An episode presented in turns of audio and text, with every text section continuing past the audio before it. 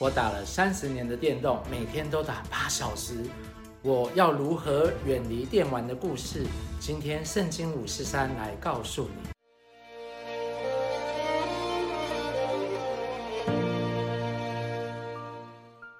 上礼拜我们说到，摩西的姐姐因着嫉妒摩西，所以反对他，长了大麻风，全因等了七天。而以色列人的十个探子报恶信，不相信上帝会带领他们进到迦南地。所以旧的一代百姓等了四十年，死在旷野；而约书亚和迦勒与新一代的以色列人可以进去。所以在民数记十四章和十五章的中间，时间就过了。从出埃及的第二年到第三十九年，这三十八年的时间。这第十五章主要谈到献祭和公物的条例，是针对。以色列民在进入迦南地之后，如何用当地的土产牛羊植物向上帝献祭？圣经简报站告诉我们，燔祭是献上而奉献全人，平安祭是奉献全心，是上好的，与人分享上帝的恩典。素祭素面是一个过圣洁无瑕疵的生活。油是过一个活在灵里面的生活，奠祭呢是要用酒，代表常常喜乐。也说到，当人不故意违反上帝的诫命时，应当如何献上赎罪祭，以得到上帝的饶恕。而以色列中的本地人和居住在他们中间的外人，若误行了什么事情，必归一样的条例，因他藐视耶和华的言语，违背耶和华的命令。他的罪孽要归在他的身上。最后，上帝要以色列人佩戴繸子，提醒他们谨守上帝的诫命。总约来说，这章主要强调了献祭的条例，同时也提到了对于违反诫命的惩罚。是在新约中，当耶稣成为我们的赎罪祭，我们就不再需要献上牛羊为祭。那是否就没有祭可以献给上帝了呢？其实不是。我们是不再需要献上赎罪祭，但是还有其他的祭可以献给我们的上帝。有的时候是用金钱，有一种是以颂赞为祭，是嘴唇的祭。当我们靠着耶稣，常常以颂赞为祭献给上帝时，就是一种献祭。因此，当我们每天祷告，然后主日敬拜，都是在向上帝献祭。我信主前呢、啊，常常没有规矩和时间观念，常常迟到。过去和基督之家的儿童主日学的蔡文玉传道学习，都要早一点来，一起祷告，来学习课室管理，学习感恩，食物要吃完，不要浪费上帝的恩典。所以我现在教陪读班的小朋友，也要有时间的观念，要准时。啊，写功课的时候就写功课，玩的时候呢，就是好好的玩。要说正面积极的话，不要说脏话与抱怨的话。大家都有都会有一样的规矩，还有吃点心时啊，不要掉屑屑等等。有衣有食就当知足，不要挑食。希望他们来到上帝的家，就要学习可以遵守这样的规矩。第十六章呢，描述了利未族的一个人可拉，他和以色列的一些首领一同起来反对摩西和亚伦。上次我们看到摩西的地位曾遭受他姐姐米利暗和十个探子与百姓这个厉害的挑战。现在亚伦的祭司职分啊，也面对考验。本单。本章记载的叛乱啊，是从两帮而人而来，一般呢是从可拉所领导的这个利未人，那另外一般呢是从流便营所领导的这两百五十个首领，那他们呢嫉妒亚伦的子孙，想要夺取这个祭司的职分。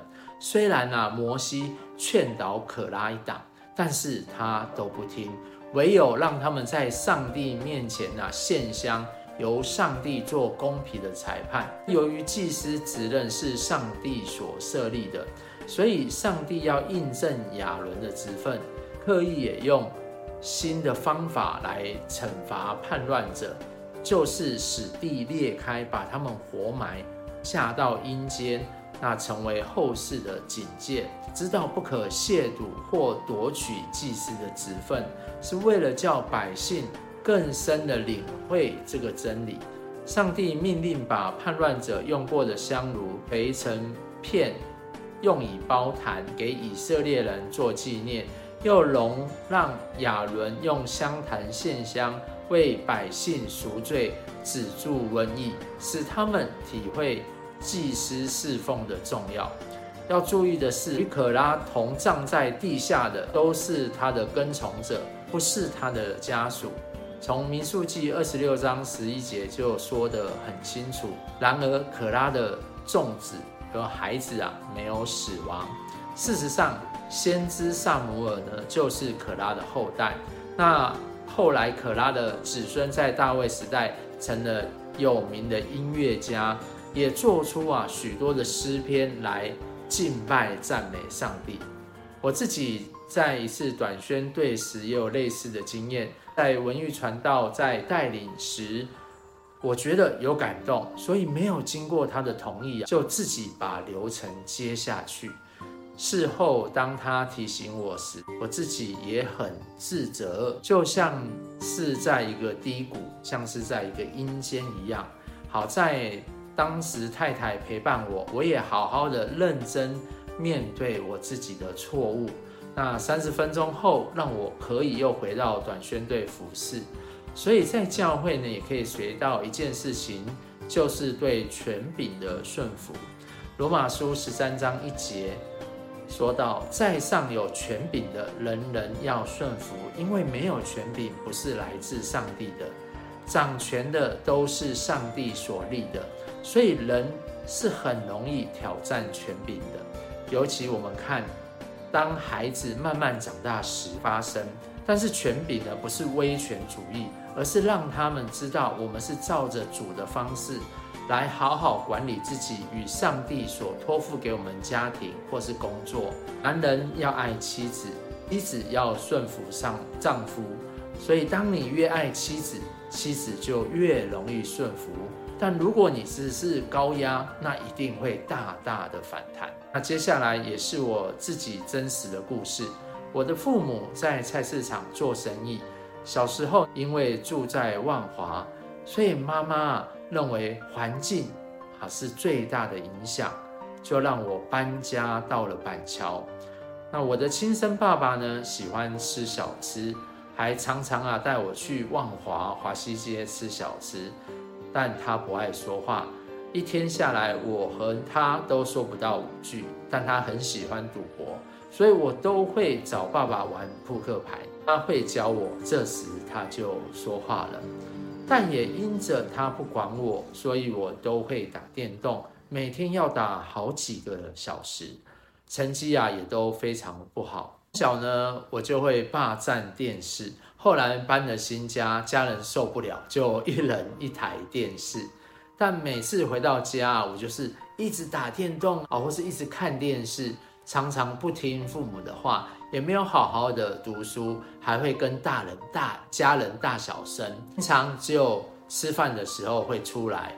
有了家庭，但总觉得少了什么。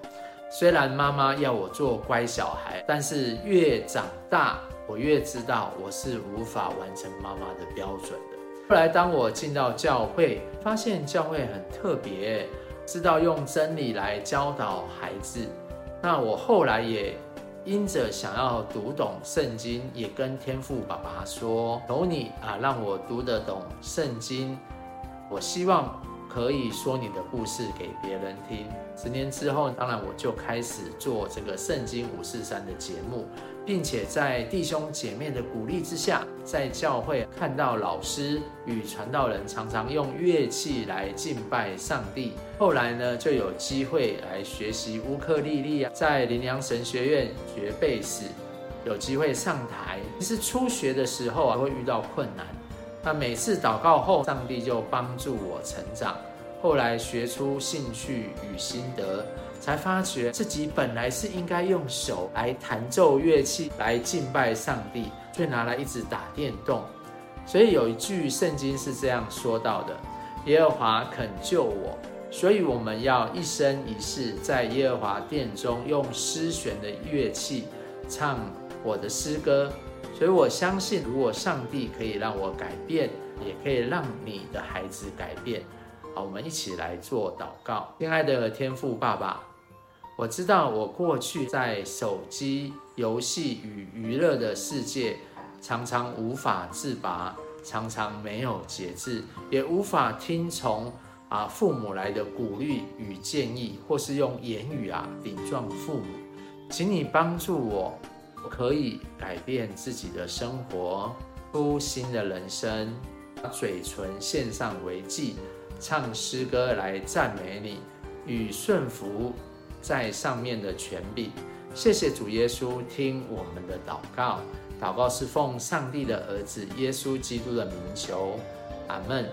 我们今天的节目如果对你有帮助，也欢迎您帮我按赞。